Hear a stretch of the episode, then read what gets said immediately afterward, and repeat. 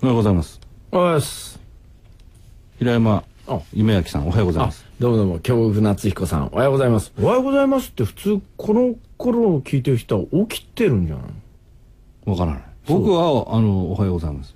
あなたこの時間に起きる人ですか？だいたい2時ぐらいに起きます。何ですか？はい。まあ、あれですよ。何ですか？昨日はひな祭りだったり。そうですよ。昨日ひな祭り。ひな祭りってどうなんですか？何ですか？あなたの家ではやっぱやるんですか？やりますあ、そうですか。うんおひな祭りをしないと、はい生き遅れるんですよね。そんなことないですね。あ、そうでしたっけ、はいなんかそういう呪いがあるんじゃない？ないです。そうですか。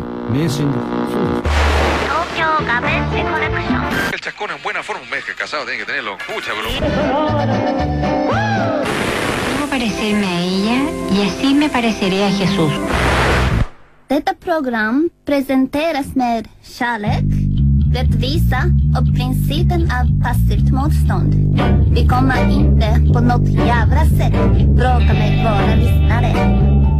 Namaste, Jodem, hej Gandhi.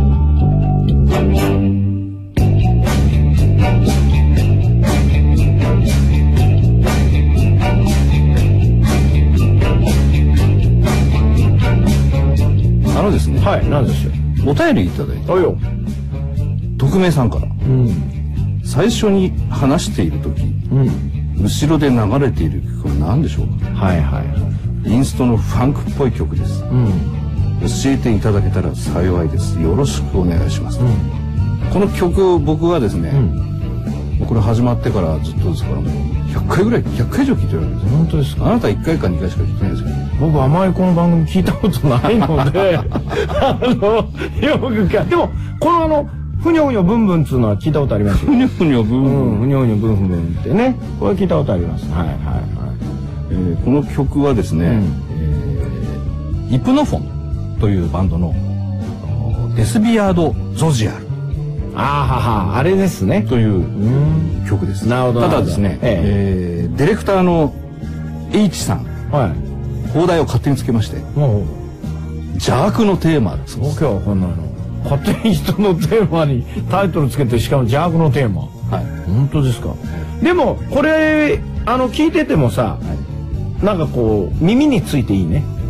これ耳につくテーマでないとダメなんでこれいい曲ですよね。ね？うん。うん。これはあの、なんかあのこの番組全然ノンコンセプトで始まったじゃないですか。はいそうですそうです。ね。はえー、い何していいかわからない。この曲を探り当てた段階で、なんか微妙にこうプロデューサーなりディレクターなりあります。これでいけるなって思ったらしいです大体そういうふうになんかこうテーマ的なのはあといいんですよ。あのつけまつけるつけまつけるとかあるんじゃないですか。なんか頭にこう あの巻くようなね音楽が入るといいんですよそういうね、まああのーはい。1年どころか3年経ってですね。おうおう。え3年初めて曲紹介したという。大丈夫なのかこの番組大丈夫大丈夫ですよ。あとえ？もう一つあるじゃないですか。あれが。あの分かんない人はいるかもしれないですけど、特別にほらいつもここでかけてるやつが。こう人間の聴覚には聞こえない状態の曲いつもずーっと低く流してるじゃないですか。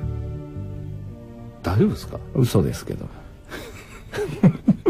まああの今後もですねこういうその何ですか、はい。あのお前たち大丈夫かっていうはいはい。ご意見はいただきたいと、あそうですまあ、この人は曲名が分かんなくてうん。非常に困ってたようですね、うん。もうだって100回以上やってて何にも言わないんですから。だいたいいつもねこのこれ FM の番組なのにですよ。どんな曲かかったって何の曲か絶対言わないじゃないですか。ええ。普通言うんだよね。普通言うでしょ？次の曲はとか、これはあの姫子と歌太郎のとか言いますよね。分かんないな、はいこの人は、はい言うじゃないですか。まあだから困ってる人いっぱいいると思うんですけど、はいはい。困っている人といえば。困っている人。困っている人といえば。困っている人といえば。言えば。もうこの人ですよ大野サラサ女子じゃないですか。そうですそうです。今日はね。もう大評判ですよ困ってる人。大変ですよ。どこ行った？メインパーソナリティ平山夢明。レギュラーゲスト京極夏彦が送るラジオプログラム「東京ガベージコレクション」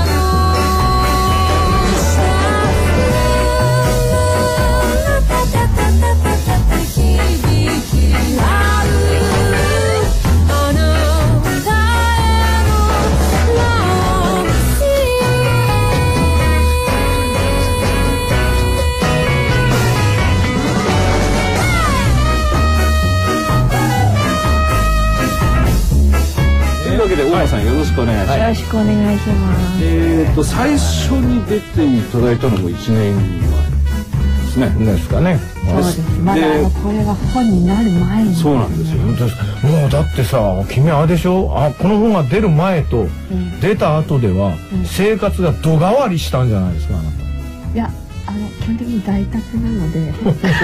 あどうもなんだか君も君も打っても響かないタイプだね。いいじゃないですかそんな「そうですすごい変わりました。大変です」みたいな、ま、えなんか？嘘言うことに一体何の得があるんですか？街歩いててもおばさんが「あんたメロンパン食べへんかね?」とか言ってくるぐらいですみたいな。それないの？本屋さんに並んでるよって言われるんですけど、うん。じゃあ言われるだけで、うん自分で本屋さんに行けないじゃないですか。それだから全然実家にないんです。でもほらアマゾンとか見るとこう順位がガラガラガラってもうどんどんあれですよ売り出してからどんどんどんどん順位があれ減ってくじゃないですか数字が。例えば最初はほら、えー、5000位とか、3000、うん。2000、うん。500300とかなもうこのままだとマイナスになっちゃうんじゃないかなって心配したんですか僕でもそんな中ではかなり驚異的にはいやいや、あのだからね順番がどうとかで、そんなあのくだらないことにこだわってもしょうがないんですよ。ただあのやっぱりねきちんと読む人、読んでくれてる人に届いてるかどうかの話まあまあそうですそうです。ね。この困ってる人はね、ものすごく帰りがいいですよ、うん。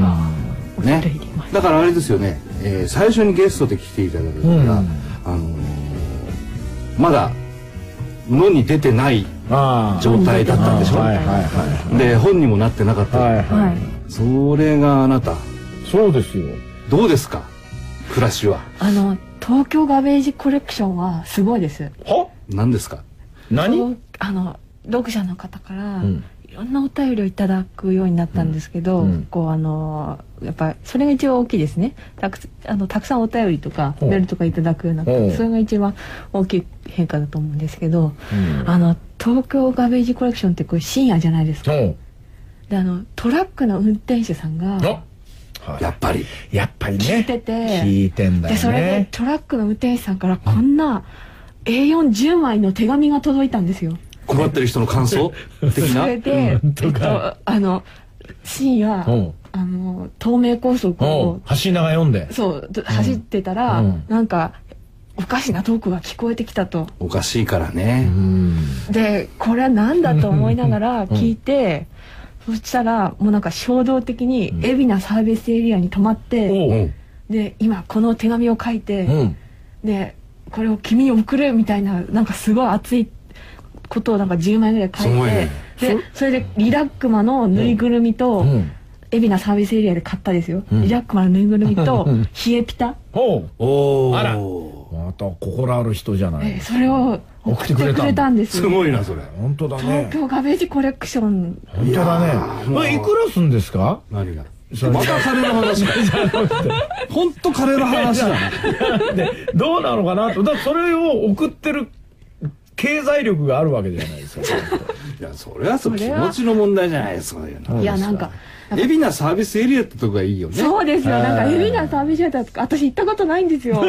なんかそこからリラックマをなんか長距離トラックのうんちゃんが送ってくれ送っててくれてすごいな。嬉しいえ話です嬉しいんね。なんだろう。俺そういうことないんですけど。今までちょこちょこいやまああの心ある方はですね 平山夢明に冷えピタぐらいは送ってあげてください。や熱があるそうですよ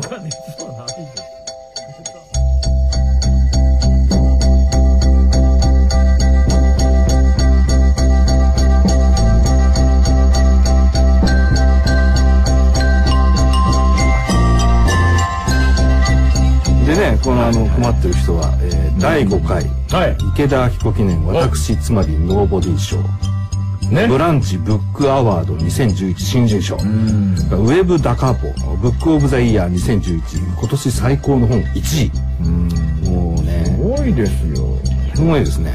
サンバディナイトショーですよサンバディついてない。あ ノーボディーショーですよ。でもちょっと言いたかったんです そうです。ねいやだからほらあのウェブ連載の最終回ぐらいの時に多分最初出ていただいたから、で本になって読んであのすごくねあのその頃からの話聞いてると応援したかったんだそうそうけど応援するまでもないなかっいうってたですね。感じ。ね。いやーもうあっという間だったよね、もうね。でもこの半年まあ本が出たのがうん6月16日はいはいなんですけど、はいはいこの半年でなんかいかに京北先生と平山さんがすごいかってことがよくわかりました。また、本当かい、君。ええ？ええまたバレちゃったか、俺が。すごいと思いました。いやほら僕もねすっごいと思います。え、キムさんも？うん。キムさん、俺を？うんすごい俺よ、俺、と思いあんますたが、いや、参ったな、い。やだってさあのほら山さんね大野さんがいろいろねいろんな仕事を受けてしくじんじゃないかと思って心配した僕なんかもう仕事をして唯一しくじったこのラジオですよ。おかしいな。全然、すごいと思ってないじゃん。いや思ってます。今の、はい。もう一回君さ、平山先生すごいってちょっと言ってくんね。い？やもういいです。着、待ち受けにしようかなと思ったの言っに。てんですいかにシャドーワークがうん。多いかっていうことが。シャドーワークってのは多いですよあなたシャドーワークってどういうことですか？つまり見えない仕事ですよ。あ、要はアヒルの下みたいな。水の下みたいなな。そうです。昼の下あんじゃんガチャガチャやってるね。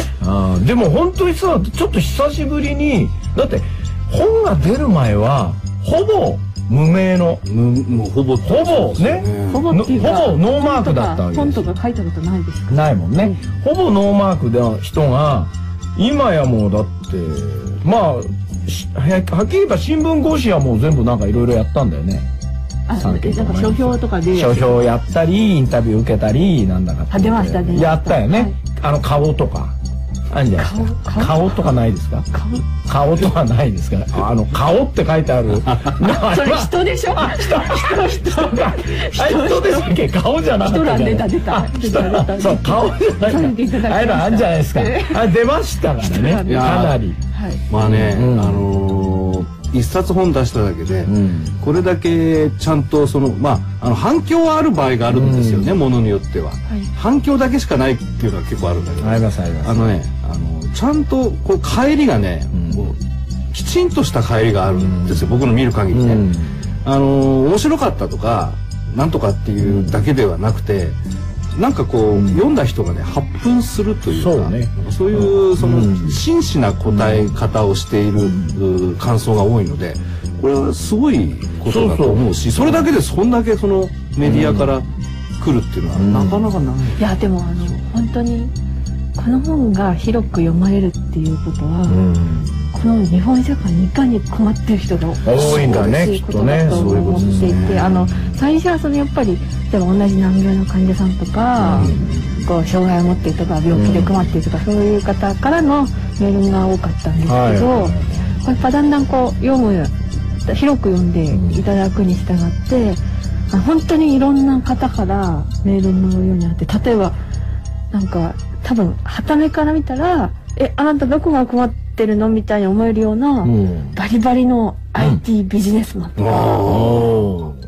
そうかい。困っとるんですか？困ってるそうかい。そうだかなり困ってんだ。かなり困ってそうでしたはいいやあのねこの「困ってる人」という本はね、まあ、いわゆる、まあ、難病のねはい。あの手記うん、うん。まあその通りなんですよ、うんうんうんあのその通りなんですけど、うんではないうん。とてもいいアプローチだったと思うんですよ、うん。ただねあのーもう一つ良かったなと思うのはこれでいろいろ掘り起こされたでしょ？そうですね。掘り起こされました。ああ、そうね。なんかいろんな人がいろんなことを喋ってくれるようになりましたそうですよねうんなんか言っちゃいけないんじゃないかみたいなこう同調圧力みたいなのってすごいじゃないですか日は本社会って。はい。あるあるある。なんか困ってたらとりあえず言っていいんだみたいな。で、言うことによってえそうだったの？って思う人がいっぱいいて、じゃあ何とかしなきゃとか、できないけどあそうだったのかってことが分かるだけでも、ものすごく僕進歩だと思うんですよ。そうなんですよ。ねそのちっちっちゃい積み重ねがうん。結構大事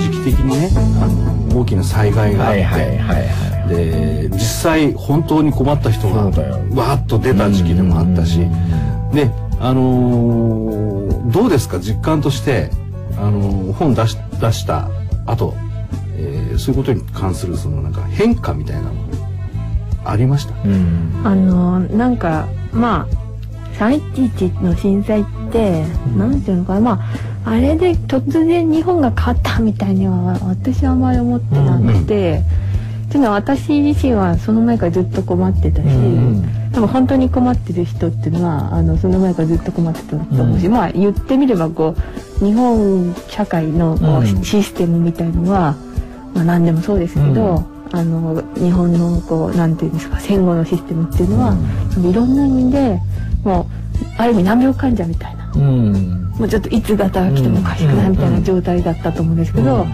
それでこう地震津波うん原発みたいな、うんすごいパンチが入って、でも倒れて、うん。もう立ち上がれないみたいな、そういう状況なのかなっていう時にこうなんていうのかな、まあ、私自身はこうまあ著者なのでこうやっぱ書き手ができることってやっぱ一生懸命書いてうん。でそれをこう投げるじゃないですか。うんうんでやっぱりそれをやっぱ読んでくれたっていうかこれ本ですけど、うん。やっぱ本っていうのはなんかやっぱ著者だけじゃ成立しなくて、やうん。っぱこういう社会とか世の中があって、読んでくれる人がいて反応してくれる人たちがいいてそれで初めて本って成立するんだなみたいな、なんかねあのこんなこと言うの変なんですけどなんか本っていいなってすごい思ったんです。いい話だな。うん、本っていいなって思ったんです。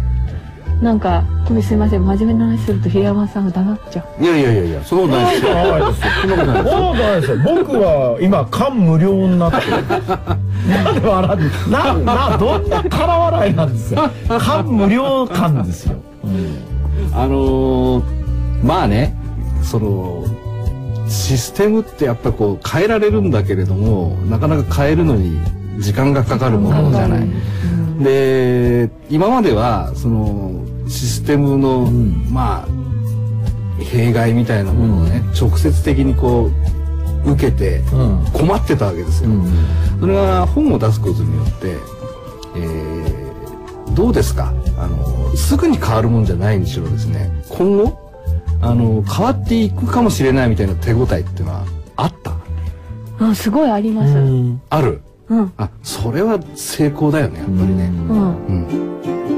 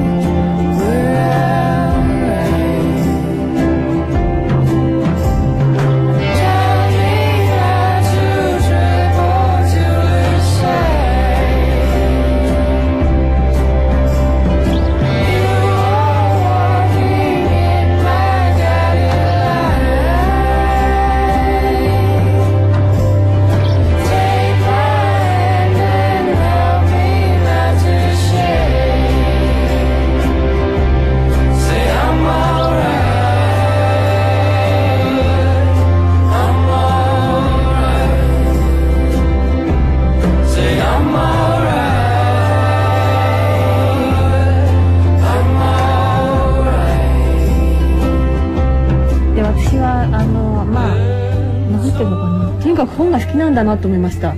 あ、自分で？はい。うん書くのが好き。書くのが好きっていうか、うん本が好きなんだね本っていうものが好きなんです。うん。なんていうのかな？ここまでこう人の手をかけていろんな人の思いがあってしかもこうすごく細かく書き込める一番細かく書き込めるメディアじゃないですか。はいはいではでなんかこうその読んだ人たちがなんかこう共感うんを共有するみたいな,、なんかその営みそのものが特に震災後はやっぱり本っていいなって思ったんですよねい。多分そういう動いちゃう本だったんだと思うよ。それは分かんないですこうなんか読んでグッとくるじゃないですか。うんあそう面白かったよってこの本面白かったよっていうことで終わる本っていうのもあるじゃん。あります多くあるよね中にはつまんなかったって本もあるけれどもそれプラス何かこうアクションをこう起こさせたくなる本だったっていうことはあるんじゃない？あるでしょうね。ねうん。ただ面白かったって言った後にもう一つその読んだ人同士が話し合いたくなるとか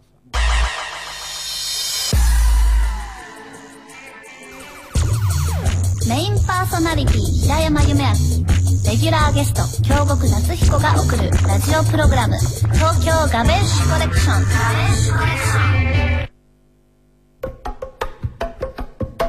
ラジオをお聞きのお前たち溢れまくってるか？ペコイチです。ここでイベントのお知らせです。3月13日の火曜日に西麻布にある音楽実験室新世界にて平山夢明プレゼンツハロハロ五郎とゆめちゃんのヘルトークが行われます。新世界における平山夢明のスペシャルトークショー。装いも新たに再始動です。なんと1回目のゲストはあれをこれしてそれをあれする霊界からのモノマネ師者 BB 五郎さん。どうぞお楽しみに。そして3月28日水曜日は同じく新世界にて私ペコイチことシシドレイのセクホラブ2次元目をやります。詳しくは音楽実験室新世界のウェブサイトをチェックしてください。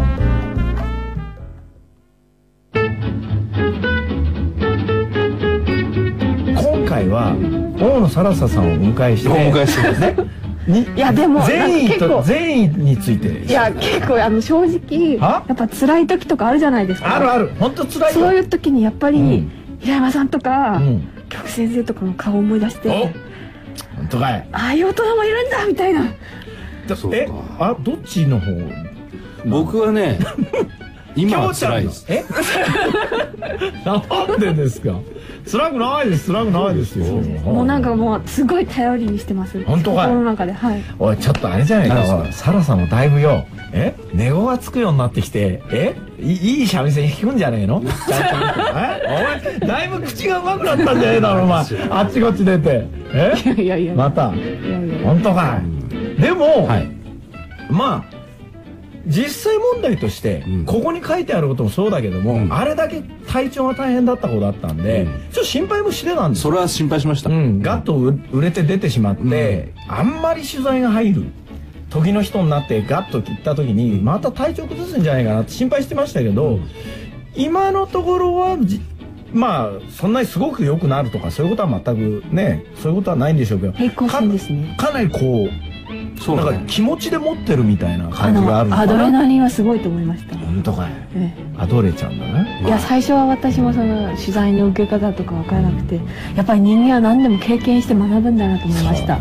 大事だね。かなり経験値稼いだだろう。やっぱ最初はこう1日1回とかこう取材を受けて、人と1時間とか2時間とか話すと、うん。もうそれだけでもうぐったりして。そりゃそうだよそう。な。っていうことがこう続いたんですけどだんだんこうあの それこそだんだんなんかアトムみたいになってきて。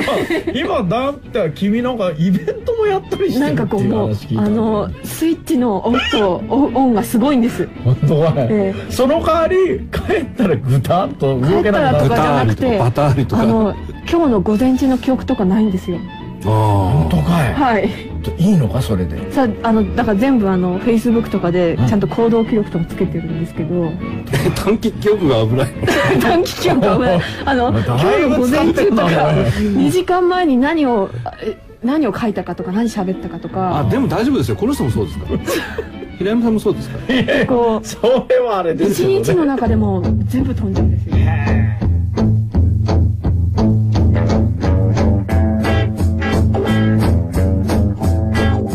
番組だから言えるんですけど、うんうんなんかこう一回一回、まあ、インタビューでも、んなんでもイベントでも講演のなんですけど、うんうん。もうなんかこうもうなんかい死んでもいいみたいな、いいじゃないですか。本当かい。うん、死んでもいいみたいな。なんかそういう気持ちで喋れるとなんかいいなって思いましそうたそうそうなのそうなまあ大体そうですね。うんうん。それはそうですね。うん。で僕はねちょっとあの体もちょっと心配だったんだけど、うん。あんまり急激にこう人気が出たりするとあのそうただ消費されてしまうっていう可能性があるじゃない。ですか。そうああなるほど。ただ単に持ち上げられて、みんなわーって言ってでおしまいみたいな。どうしてそういうことを事前に教えてくれるねところがですね。ところがねお前結そうなの。構スルメなんだうん、あよねのね 全全全然そんなことなかった。髪があってまだ味が出てるんだ、うん。うんまあれ驚いたね。そう。驚いた。だからそうなっちゃうと嫌だなと思ったら、うん全然大丈夫だった。の、うん。